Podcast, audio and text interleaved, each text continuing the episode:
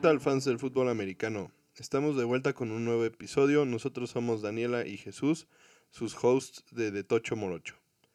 Durante los últimos días ha habido muchas noticias respecto al fútbol americano, ya que se acerca el inicio de los training camps y pues todo parece indicar que tendremos temporada. Así es, les traemos las noticias más relevantes de las últimas semanas. Y como siempre, esperamos sus comentarios en nuestra página de Facebook de Tocho Morocho y o a través de nuestro correo electrónico de tochomorochopod.gmail.com. Vamos a empezar con una de las noticias más importantes de los últimos tiempos. El contrato que firmó Pat Mahomes con los Chiefs con una duración impresionante de 10 años, algo que en la NFL nunca había sucedido. bueno, sí había sucedido. Pocas veces, o sea, es algo que no se ve muy común y de hecho Patrick Mahomes mismo dijo que él no esperaba algo similar. O sea, que ni siquiera tenía registrado que podría ser una opción tener un contrato de a 10 años. Pero, o sea, si se da, es un poco extraño. Sí, bueno, hemos tenido ejemplos de contratos a muy largo plazo como Brett Favre con los Packers o Donovan McNabb con las Águilas de Filadelfia, este, que no han dado resultados muy alentadores. muy alentadores, pero también el, monto del contrato por, que, que firma Pat Mahomes es lo que lo hace muy interesante y raro. O sea, realmente un contrato de 450 millones es un récord en la historia del deporte de Estados Unidos.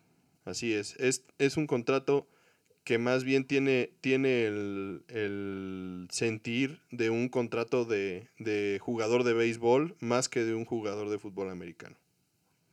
Bueno, este nuevo contrato significa que los Chiefs tendrían a Patrick Mahomes, asegurado hasta el 2031. Esto se agrega a lo que queda su contrato de novato.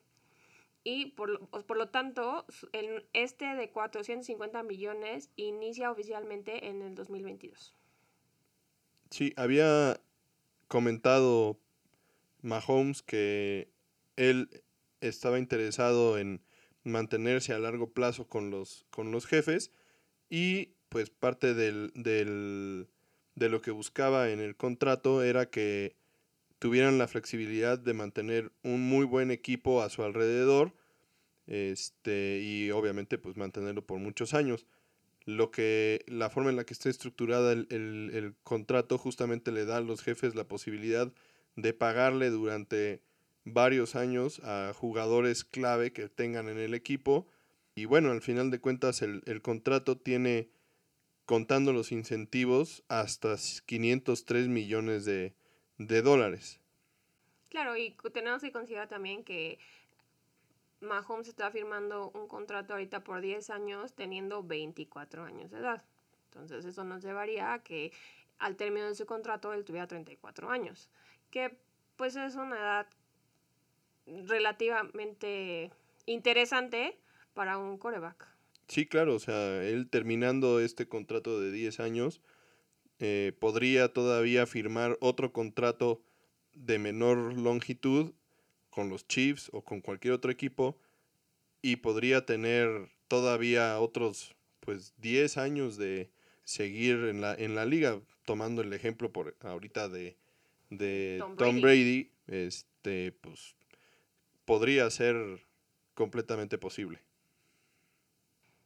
Y claro, la pregunta del millón ahora es cómo mantener a los Chiefs en buen estado durante estos siguientes 10 años del contrato de Mahomes, ¿no? O sea, es importante que si ya hiciste una inversión de ese tamaño, pues le saques el mayor jugo posible. Sí, es correcto. No solo se trata de que tengas el espacio en el tope salarial, que fue lo que se buscó hacer en la forma en la que estructuraron el contrato, sino que además pues tengas a los demás factores alineados para tener éxito. Claro, empezando por que deben de mantener una ofensa de cinco estrellas como la que tienen ahora, ¿no? Porque pues tener el mejor coreback de la liga, en dado caso, no significa mucho si no tienes un equipo que le apoye.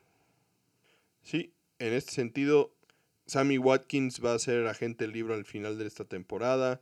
Hay jugadores como... Kelsey, Schwartz y Fisher que se vuelven agentes libres en el 2021.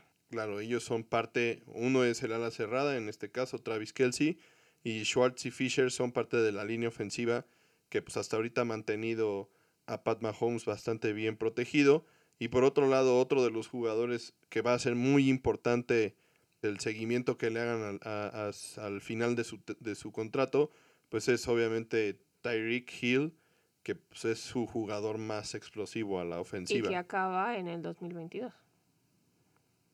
En la misma línea de esto que estábamos mencionando del, de los jugadores de cinco estrellas, también los Chiefs tienen que draftear y desarrollar jugadores clave en carro, ¿no? O sea, tienen que sacarle el mejor provecho a su, a su capacidad de adquirir talento bueno y barato en el draft. Han tenido éxito en esto en, en, en algunos drafts anteriores, regresando a, a, jugadores como Travis Kelsey y Tyreek Hill, que no fueron drafteados en, en rondas muy altas. Y bueno, también esto nos lleva a que seguramente por el lado defensivo de la, de la bola, pues tendrán que también buscar invertir en... En el pass rush. Sí, en jugadores que puedan presionar al coreback, porque pues ellos son realmente los que, los que tienen un impacto en la, en la defensiva. Claro, porque el, el éxito de un equipo no solo está eh, anclado a cuántos puntos puedes poner tú en el marcador, sino también evitar que el equipo contrario meta los mismos puntos. Sí, y así también le quitas un poco de presión a la ofensiva y en este caso pues también a tu coreback. Por otro lado, otro de los factores importantes para los jefes en este sentido pues es buscar desarrollar a un coach. Al siguiente, Andy Reid. Exactamente, que pueda, que pueda tomar la batuta cuando Andy Reid se, se retire. Que no estamos diciendo que Andy Reid se vaya a retirar pronto, ¿no? O sea, sí es uno un coach grande, pero en 10 años pues puede que no sean demasiados para, para él, ¿no? O sea, ya, ya hemos visto casos como Belichick que se quedan en el puesto por años y años, pero pues sí es importante eh, pues asegurar la dinastía que está buscando Mahomes. Justamente esa fue la palabra que él usó para describir lo que él espera él quiere hacer una dinastía como, como la que pudo hacer Tom Brady en los Patriotas. Y pues parte del tema es tener una estabilidad en el staff de cocheo, que puede ser algo difícil porque pues Andy Reid ya por su edad y demás, seguramente podría retirarse como entrenador en jefe de los, de los jefes pues dentro de 5 o 10 años, puede ser. Pero por ejemplo uno de los coaches más prometedores en la liga es su coordinador ofensivo, Eric, Bienemy, eh, que pues él podría ser uno de los candidatos a... De los mejores candidatos para sustituirlo. Exactamente, para desarrollarlo, pero seguramente también pues otros equipos van a estar tras de él y entonces va a ser complicado. Siempre y cuando sigan dando los resultados que hasta ahora han dado, claramente. Obviamente, pero pues puede ser complicado que te quedes con él, como tú siendo los jefes, pues si siguen con estos resultados, va a ser muy difícil que lo puedan retener, porque pues tendrías que pagarle a Andy Reid y lo suficiente a BNMI para que se mantuviera en el squad. Pues sí, otra, otra, otra opción podría ser que tú le, le dejaras claro que él va a ser el... Claro, que le puedas hacer como un plan de carrera dentro del equipo. Y tendrías que hacerlo pues muy atractivo para él. Como no nunca nos podemos librar de los vaqueros, vamos a continuar con la noticia de Dak Prescott. Este es el final de este capítulo de la saga de, de Dak Prescott contra los vaqueros. Exactamente, de cómo tu coreback juega en contra del equipo. Claro, este, y pues aquí lo que pasa es que no llegaron a un acuerdo antes de la fecha límite, que fue el 15 de julio, a las 5 de la tarde. Sí, bueno, previo a esto, Dak Prescott ya había firmado formalmente su, franchise, tag, y esto, pues, obviamente ya lo, lo eh, formalizaba para, como parte del equipo, para la temporada de 2020, jugando por un contrato de 31 millones de dólares, que es el promedio de, de los mejores, de los tres mejores contratos de corebacks actualmente. Pues bueno, no se llegó a un acuerdo del contrato a largo plazo. A largo plazo, ¿no? Este, él en el último momento intentó asegurar un contrato, pero pues llevaban días sin hablar, ¿no? Entonces, pues obviamente no iba a salir nada en el último minuto. Bueno, eso es lo que se dice. La verdad es que es muy, muy poco probable que realmente haya habido un, un acercamiento, siendo que, como dices, pues realmente los vaqueros ni Dak Prescott habían tenido contacto en este respecto en, en los últimos meses. Y pues eso obviamente hacía muy complicado que algo sucediera. El punto de contención en este sentido no era el dinero, que le estaban ofreciendo entre 33 y 35 millones anuales. Sino la longitud del contrato. Aquí, en contraste, por ejemplo, con lo que acabamos de decir de Patrick Mahomes, que él firmó un contrato a 10 años, que es súper, súper raro en la NFL. Realmente los jugadores han empujado por tener contratos cada vez más, cortos para poder ser agente libre más pronto. Y renegociar. Y renegociar y, que pues te estén pagando y pagando más, más, más, ¿no? Eh, en este caso, pues Dak Prescott buscaba justamente eso. Los vaqueros le estaban ofreciendo un contrato por cinco años, que es algo que siempre han, siempre han buscado los vaqueros, como que eh, firmar a sus jugadores importantes por pues, un, un periodo... Un poco más largo. Un poco más largo y, él realmente lo que estaba buscando era un contrato por cuatro años. Y bueno, pues es ahí donde no se no llegaron a un acuerdo, ¿no? Y entonces, pues esto abre la puerta a varias, opciones. para el próximo año, ¿no? O sea, eh, los vaqueros podrían decidir ponerle la tag una vez más, lo que haría que pues él ganara 69.1 millones de dólares aproximadamente por estos dos años, ¿no? Que es muchísimo dinero, o sea, realmente, y todo ese dinero es garantizado, no, no tiene incentivos ni nada, y es un es una estrategia muy similar a la que siguió Kirk Cousins, eh, que cuando estaba en Washington, pero pues sí es un, es un, es una apuesta difícil porque pues si tú te lesionas jugando en la franchise tag, pues realmente tienes pocas garantías. O sea, eh, sí, eh, durante el año pues te van a pagar el dinero completo, íntegro, pero pues para el siguiente año no tienes nada, ¿no? No, además que los números no están del lado de Dak Prescott, ¿no? O sea, como ya mencionaste a Kirk Cousins con Washington, que tuvo doble... Eh, Tag y a Drew Brees con San Diego, que jugó sin firmar, este, ambos, en ambos casos, pues terminaron en equipos diferentes, ¿no? Sí, bueno, esto asumiendo que lo que Dak Prescott quiere es mantenerse en los vaqueros. Aquí más bien los que se ven como los perdedores, por, por decirlo de alguna forma, pues son los vaqueros, porque efectivamente eh, las, la historia no juega a su favor ya que pues los otros corebacks que han jugado en la franchise tag en la historia, en ambos casos han terminado fuera del equipo que los, que los tagueó, entonces... Sí, claro, y como dices, aquí pues el ganador sería pues Prescott, ¿no? Porque si él tiene un desempeño eh, bastante bueno con su nuevo coach, con McCarthy, eh, pues el precio del ataque va a incrementar. Claro, y o sí, también el precio por firmarlo a un contrato a largo plazo, que sería lo que querían, lo que querrían los vaqueros, ¿no?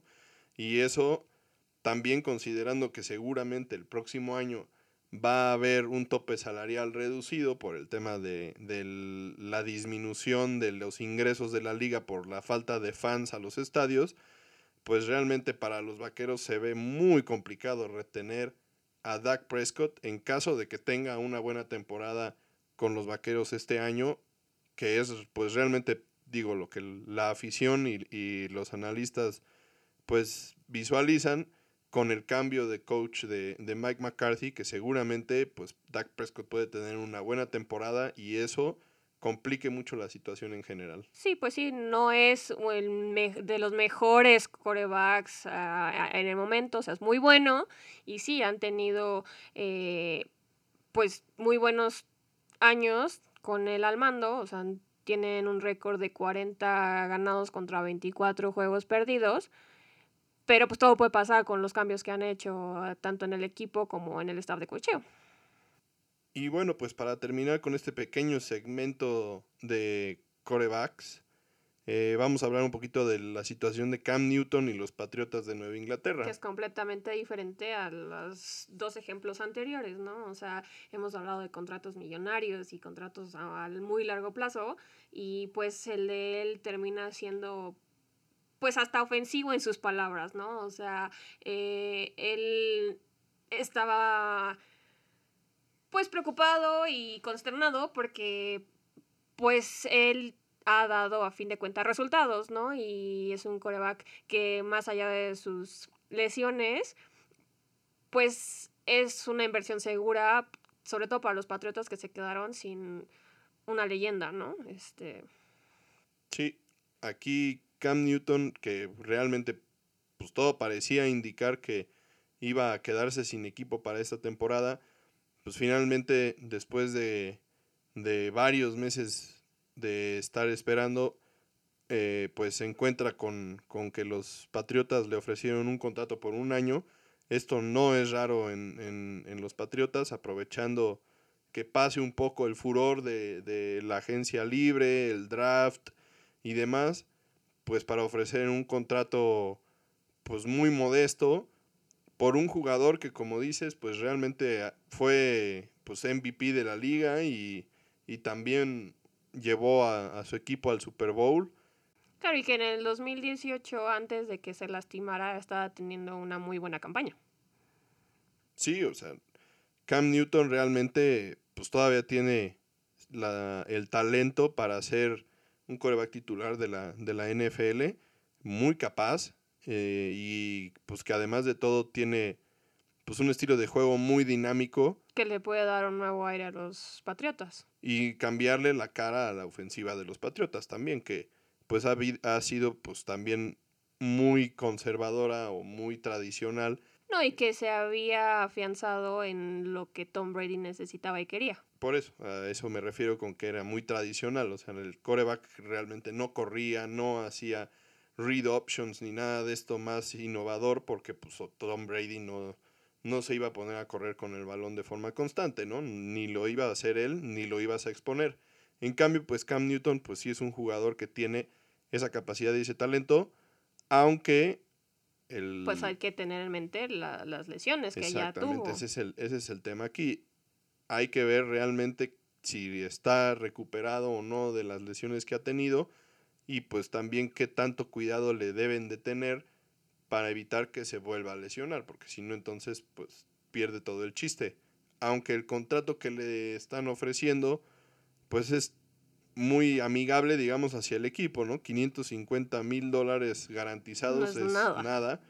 Este, o sea, digo, ya quisiera yo tener 550 mil dólares garantizados, pero en términos de la NFL no es nada. Claro, en términos de un, de un coreback que te puede cambiar la cara del equipo, pues es una, es una ganga. Aunque también al puritito estilo de los Patriotas, pues ellos no han eh, anunciado quién va a ser su coreback titular para la temporada. Aún pues mantienen la incertidumbre de si va a ser Jared Stidham o si va a ser Cam Newton. Este, tampoco sería sorprendente que, que lo Que finalmente el, titular fuera Stidham. Igual y esta es una pantalla de humo, así al, estilo Bill Belichick. Pero bueno, eh, pues sí, importante que, un jugador de la talla de, Cam Newton finalmente haya eh, pues terminado con, con un equipo y ver si realmente pues le dan una oportunidad y qué puede hacer él en los Patriotas. Pasamos ahora a discutir a un corredor, Derrick Henry de los Titanes. Sí, recordemos que Derrick Henry pues fue este, el motor de los Titanes de Tennessee en la postemporada del año pasado.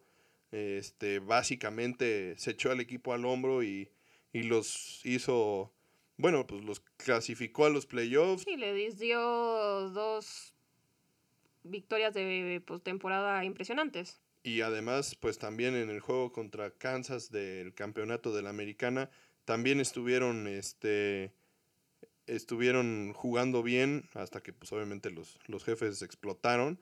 Pero bueno, a él también le habían puesto la franchise tag como a Dak Prescott. Pero él sí la firmó. Ah, exacto, o sea, y ya... Eh, bueno, los dos la firmaron, pero él sí terminó con un contrato, con un contrato a largo, plazo. A pesar de que la, los pronósticos, digamos, de, de los expertos eran que prácticamente todos los jugadores que estaban eh, tagueados no firmarían contratos a largo plazo por todo el tema de incertidumbre de, del, del tope salarial para el próximo año y demás, pues justamente aquí rompiendo con, con, la quiniela, básicamente, Derrick Henry sí firma su contrato a largo plazo con los, con los Titanes. Y a diferencia de, de otros jugadores como tal vez Ezekiel Elliott, eh, Henry no se vuelve el corredor mejor pagado firmando este contrato, realmente queda en lugar número 5. Y sí, es un contrato a cuatro años por 50 millones de dólares con 25.5 garantizados, lo cual es más de lo que él hubiera ganado firmando dos franchise tags seguidas. Sí, eso es importante porque a veces como jugador tú quisieras apalancarte con, con, el dinero que puedes ganar con las franchise tags que, que pues está garantizado eh, y, y, sobre eso partir para, para firmar un contrato y él pues realmente lo hace bien, termina negociando un contrato que, le da más dinero de lo que ganaría con dos franchise tags, también dándose seguridad a largo plazo y dejando también pues espacio en el, en, en el salary cap para que si los titanes necesitan firmar a alguien más. Como Clowney, que estuvo sonando claro, alguien que pueda, este, pues ya sea darte una diferencia a la defensiva o un mejor liniero ofensivo o cualquier cosa, pues tienen esa flexibilidad también. También hay que considerar eh, que tan largo va a ser realmente ese contrato, ¿no? O sea, está firmado por cuatro años, pero pues la historia ha dado giros bastante extraños con los corredores. Sí, realmente un corredor en su, en, su segundo contrato, o sea, el que, el que firman después de su, ah, de su contrato de novato, rara vez los ven terminar, pues por la eh, dificultad o la propensión a lesiones que tienen. Y pues, o sea, al final los, los corredores son la posición que tiene la vida más corta en la, en la NFL. Y pues sí, o sea, se va a ser, va a ser este importante ver no, bueno, y tenemos pues, dos ejemplos muy claros, ¿no? De los últimos contratos más lucrativos de corredores. Está, pues, Devonta Freeman, que no llegó este, ni siquiera a la mitad del contrato que había firmado. Y, pues, ahora en esta... Eh, a principios de este año, pues también tenemos el ejemplo de Ted Gurley, que llegó a dos años de su contrato de cuatro. Otro caso también, Le'Veon Bell con los Jets. O sea, realmente él no se ha visto ni siquiera cercano a, lo que fue en sus primeros años con los Steelers. Este, podrán decir también que pues es que los Jets no tienen el equipo que tenían los Steelers, pero pues cuando tú eres un jugador que hace diferencias, un impact player como era Le'Veon Bell, pues esperarías que a pesar de las circunstancias... Te diera resultados. Dieras los resultados. Para eso estás pagando. Y honestamente, pues él no se ha visto nada bien. Eh, recordemos que él apostó por sí mismo, a él lo taguearon los Steelers, él no firmó su franchise tag y dejó ir una temporada completa con tal de que le dieran un, mejor contrato, y pues al final de cuentas creo que eh, pues viendo ahora en, retrospectiva pues es un, fue una movida bastante... Mala de su parte. Sí, muy mal. Este... Porque como dices, o sea, siendo de por sí los corredores una posición muy complicada, un año que te quedes sentado, pues eso no te va a ayudar nunca. Y además dejaste en, el, eh, dejaste en la mesa dinero, garantizado. garantizado completamente. Entonces, ese dinero no lo iba a recuperar, no lo ha recuperado. Ni lo va a recuperar. Y pues viendo los resultados que ha dado últimamente, seguramente no van a ofrecerle un contrato eh, cercano a lo que él quería o cercano a lo que tiene ahorita en caso de que, de que pues terminara su relación con los Jets. Bueno, y no es nuestra intención salar a Henry, ¿no? O sea, le deseamos todo lo mejor con su nuevo contrato de cuatro años con los Titanes y pues hay que esperar a ver qué pasa. La noticia más fresca que les tenemos en este episodio es el cambio de Jamal Adams de los Jets a los Seahawks. Recordemos que pues Jamal Adams había anunciado públicamente su disgusto por la administración y el staff de cocheo de los Jets y pues había demandado públicamente también ser cambiado de equipo y pues realmente eh, durante todo este tiempo pues había habido muy poco ruido respecto a una posibilidad real de que se llevara a cambio este, pues este movimiento. Eh, había sonado mucho el interés que tenían pues los vaqueros y Jamal Adams también porque pues él finalmente jugara para ellos. jugar en Dallas pero realmente nunca se vio una intención seria por parte de, Dallas de, llevar a cabo este movimiento. Habría sido una excelente contratación para, para los vaqueros ya que pues el perímetro de, de los vaqueros es pues bastante sospechoso este, y recordemos que Jamal Adams es uno de los safeties más impactantes de, la liga. Y pues finalmente y de forma bastante sorpresiva, pues los Seahawks son el equipo que va a, contratarlo. Este, que bueno, al final, a ver, cuéntanos, ¿qué, ¿qué fue lo que dieron tus Seattle Seahawks por él? Pues bueno, como dices, es un jugador de muy alto impacto, pero pues en mi opinión, tal vez terminaron dando muchísimo por él.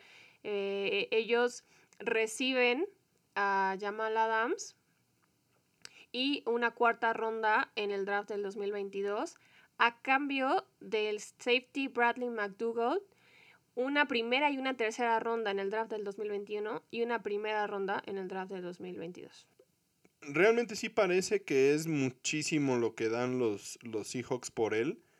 Pero recordemos, por ejemplo, regresando a los vaqueros, el movimiento. Como siempre. El movimiento que hacen ellos con los Raiders para obtener a Mari Cooper, pues también les dieron pues las joyas de la corona y un poquito más.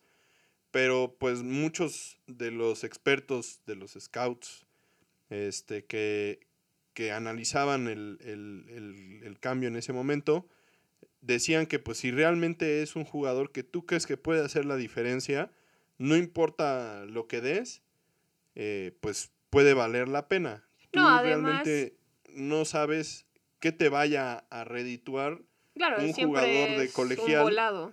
Si, si tú sabes que pues lo que estás obteniendo es un jugador probado que te va a cambiar la cara de la defensiva, en este caso, pues tal vez podrías decir que es mucho, pero al final de cuentas estás intercambiando futuros por eh, algo que, tú sabes. No, y no solo es un jugador probado, ¿no? Es un jugador en una posición muy necesitada en el equipo de los Seahawks. O sea, la defensa no se vio precisamente bien el año pasado, que aunque eh, permitieron solo 19 touchdowns por pase y que hicieron 16 intercepciones, terminaron en el lugar 27 en defensa en contra del pase.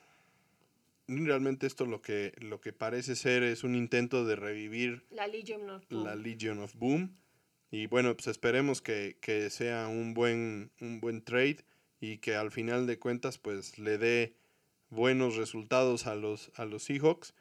Y por otro lado, pues también va a ser muy interesante ver qué hacen los Jets con todos estos picks que tienen en los próximos drafts, ver qué, tipo de jugadores pueden obtener con, con, ese capital que tienen, porque pues en, algunos casos este tipo de, intercambios pues son lo que le puede cambiar la cara a una franquicia. Sí, va a ser interesante ver quién de los dos equipos saca mejor provecho de este cambio.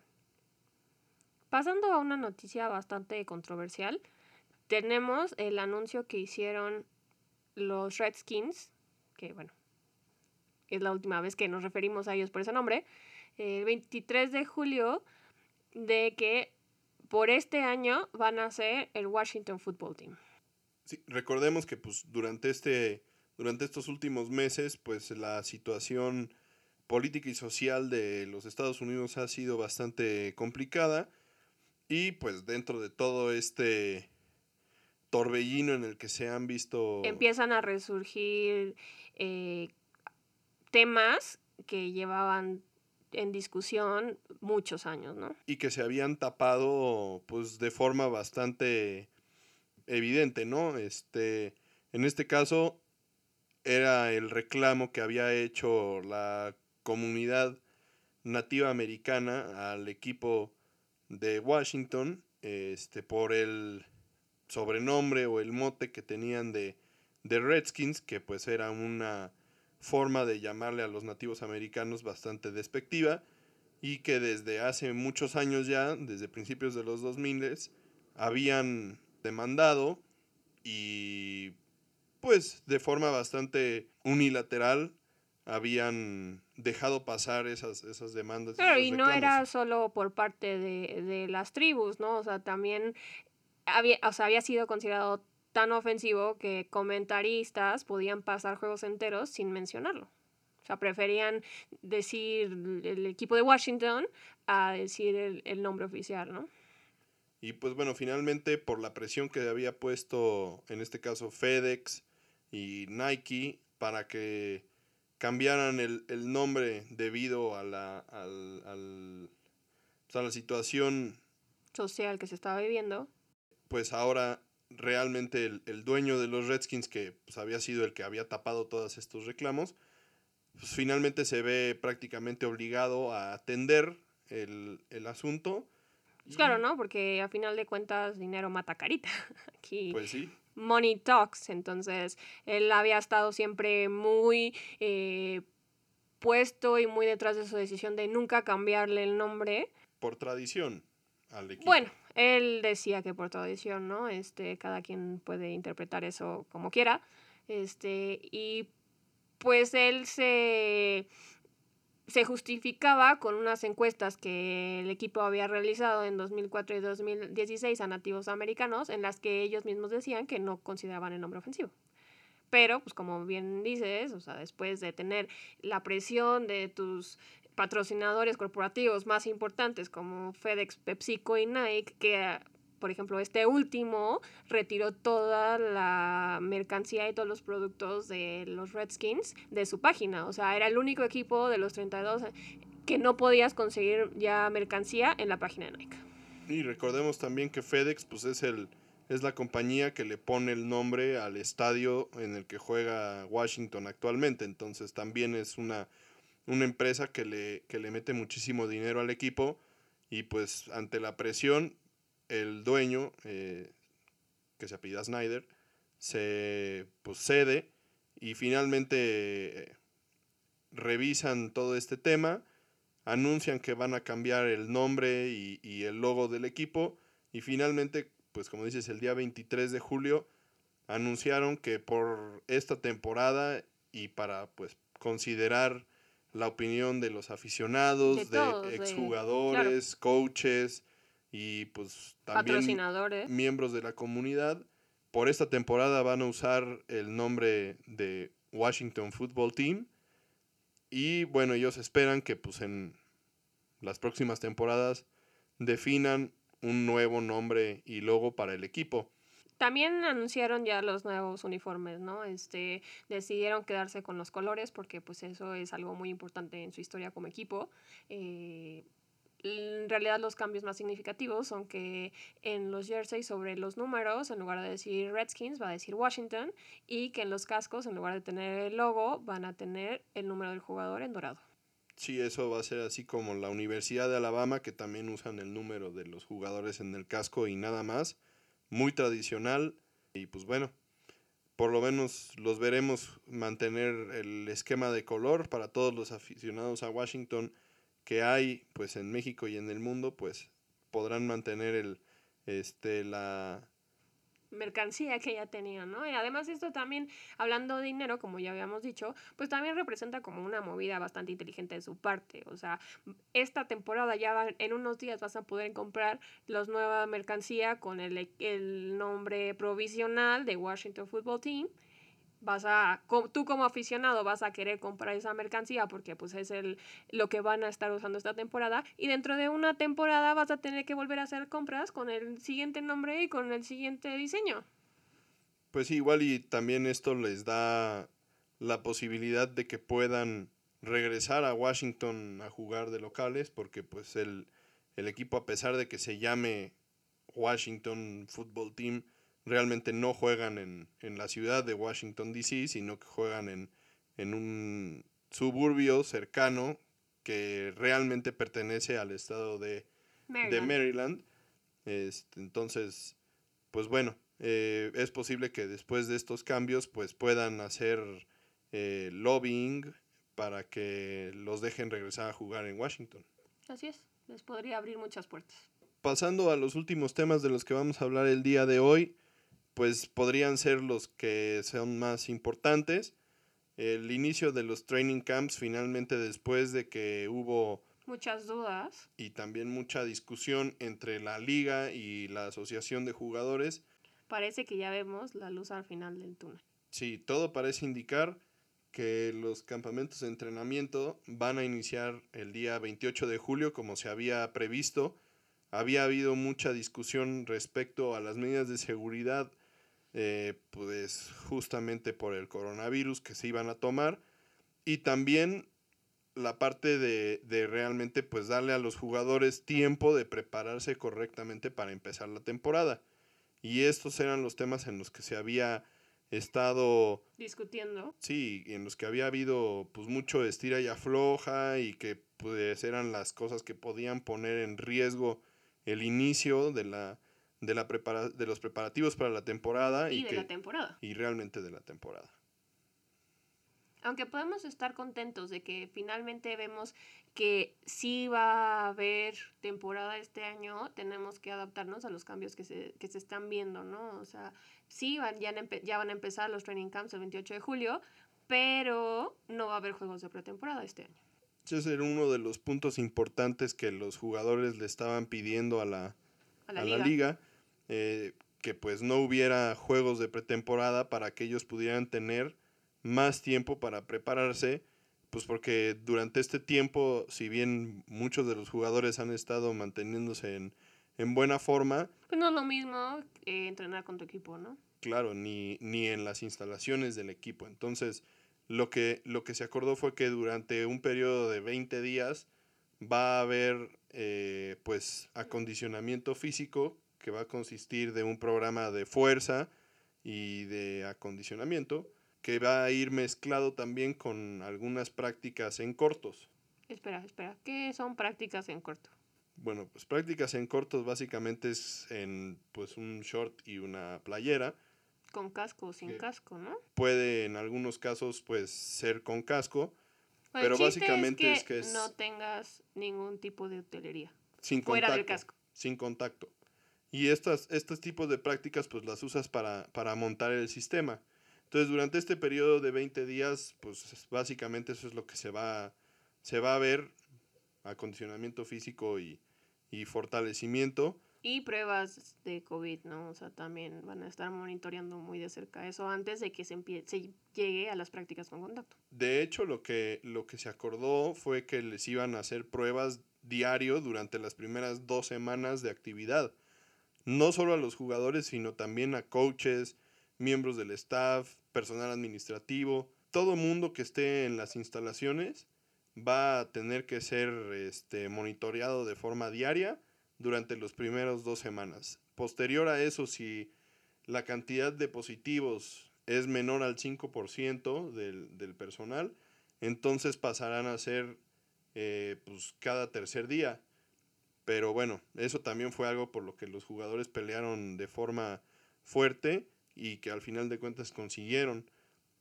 La realidad es que pues la liga fue bastante este pues condescendiente en este sentido con ellos, les, les cumplió mucho de lo que pedían y bueno, todo en favor de que haya una temporada, ¿no? También eh, lograron, dentro de todo esto de los training camps, que después de los, los días de aclimatación, acondicionamiento y fuerza, finalmente los últimos 14 días fueran entrenamientos equipados. Sí, o sea, realmente esto es lo que realmente va a ser el, el preparativo de la temporada.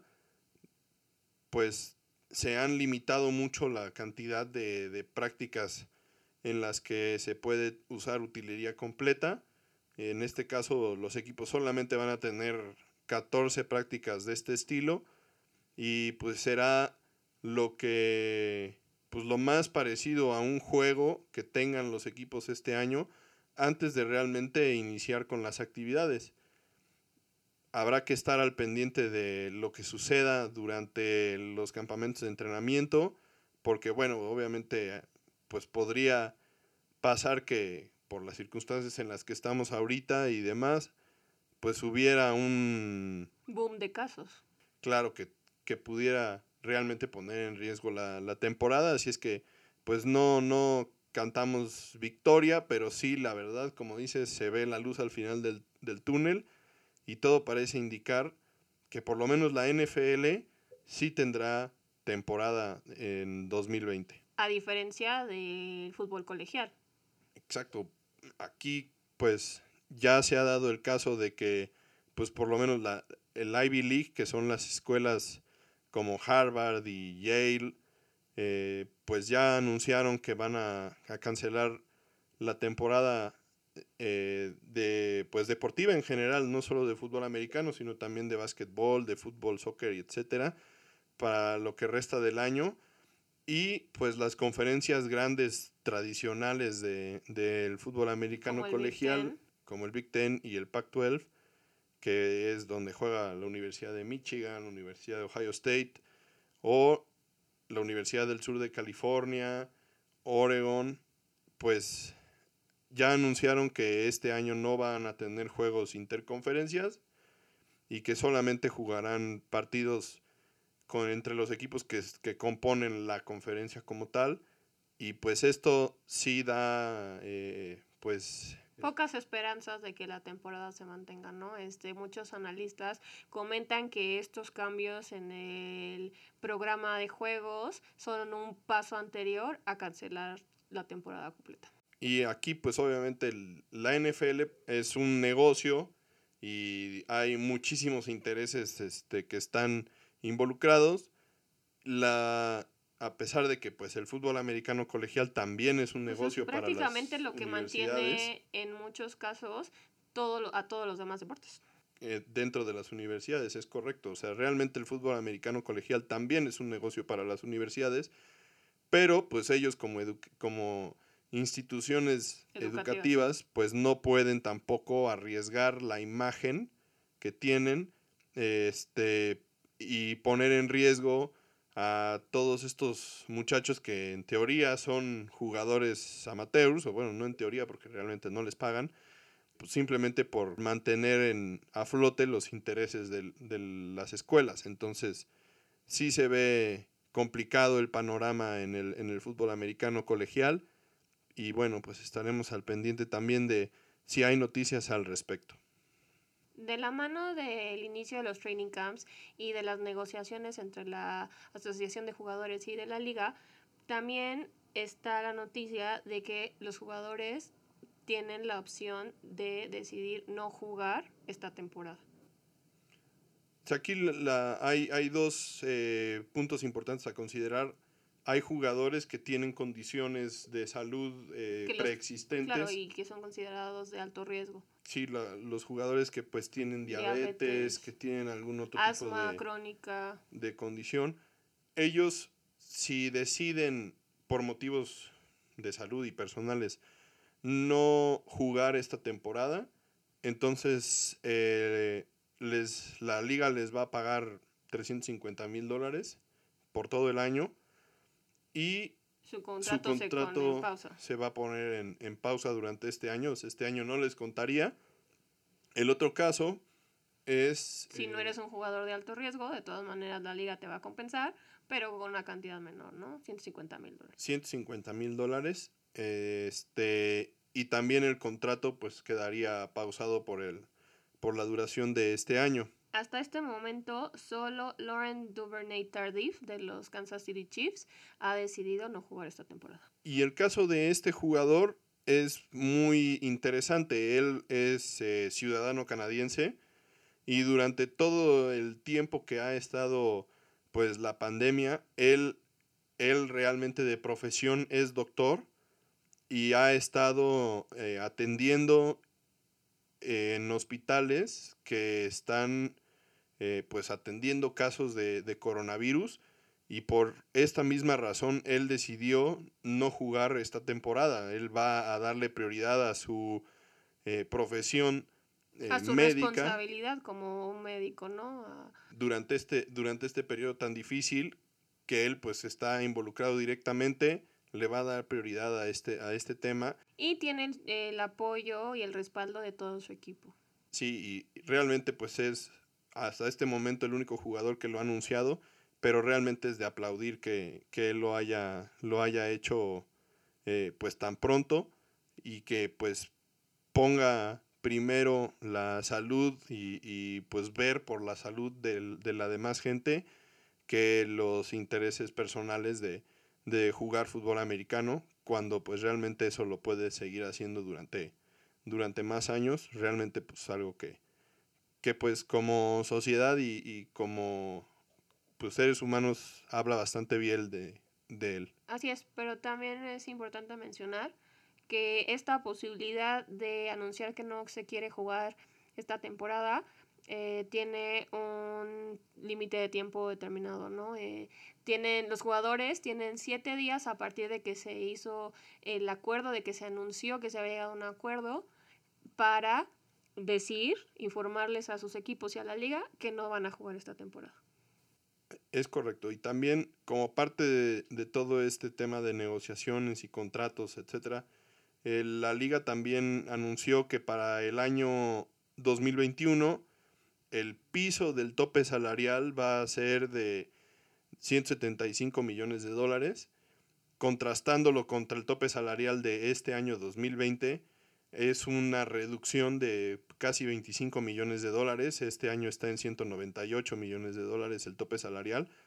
Y pues esto es el reflejo de los pronósticos que están haciendo los, los dueños de, de los equipos respecto a la falta de ingresos que tendrían por el tema de, de que no haya afición en los estadios. Entonces, como mínimo, el tope salarial del próximo año serían 175 millones de dólares y en caso de que pues la situación en general eh, pues mejore podría, podría incrementar pero por lo menos serían 175 millones de dólares Con esto terminamos las noticias que les queríamos compartir el día de hoy. Ah, antes de terminar, como bonus, les quiero mencionar que Isaac Alarcón, el mexicano de los vaqueros, ya se encuentra en sus instalaciones y ya firmó. Entonces estamos muy emocionados de lo que esto pueda representar para nosotros como afición mexicana y le enviamos todas las buenas vibras que tenemos aquí en el equipo de, Tocho Morocho para que tenga una carrera muy exitosa, aunque esté en los Vaqueros de Dallas. Realmente esperemos que tenga un, una, gran, una gran carrera. Este año, pues como parte de los, de los temas que se, que se discutieron en la liga fue que el, eh, la cantidad de jugadores en el equipo de prácticas iba a incrementar y esto puede ser una excelente noticia para, para Isaac Alarcón. Entonces, pues sí, esperemos que, que todo esto eh, pues sea el, el, inicio de una, de una gran carrera en la NFL. Ahora sí, con esto cerramos el episodio de hoy en una muy buena nota. Y pues esperamos que ya ahora que se está retomando ya bien en fo formalmente la actividad en la liga, les podamos traer episodios, por lo menos como habíamos prometido al principio, una vez a la semana. Sí, esperemos que, que las noticias y, y el desarrollo del, del, training camp este, nos lleven a tener una temporada de fútbol americano en este año. Y pues bueno, les agradecemos mucho que nos estén escuchando y nos vemos en la próxima. Recuerden visitarnos en nuestra página de Facebook de Tocho Morocho y o mandarnos correo a de Tocho Morocho Pod arroba gmail.com con todas sus sugerencias de temas, de qué quisieran que discutiéramos, comentarios, para que pues este su podcast mejore con cada episodio. Muchas gracias por escucharnos. Bye.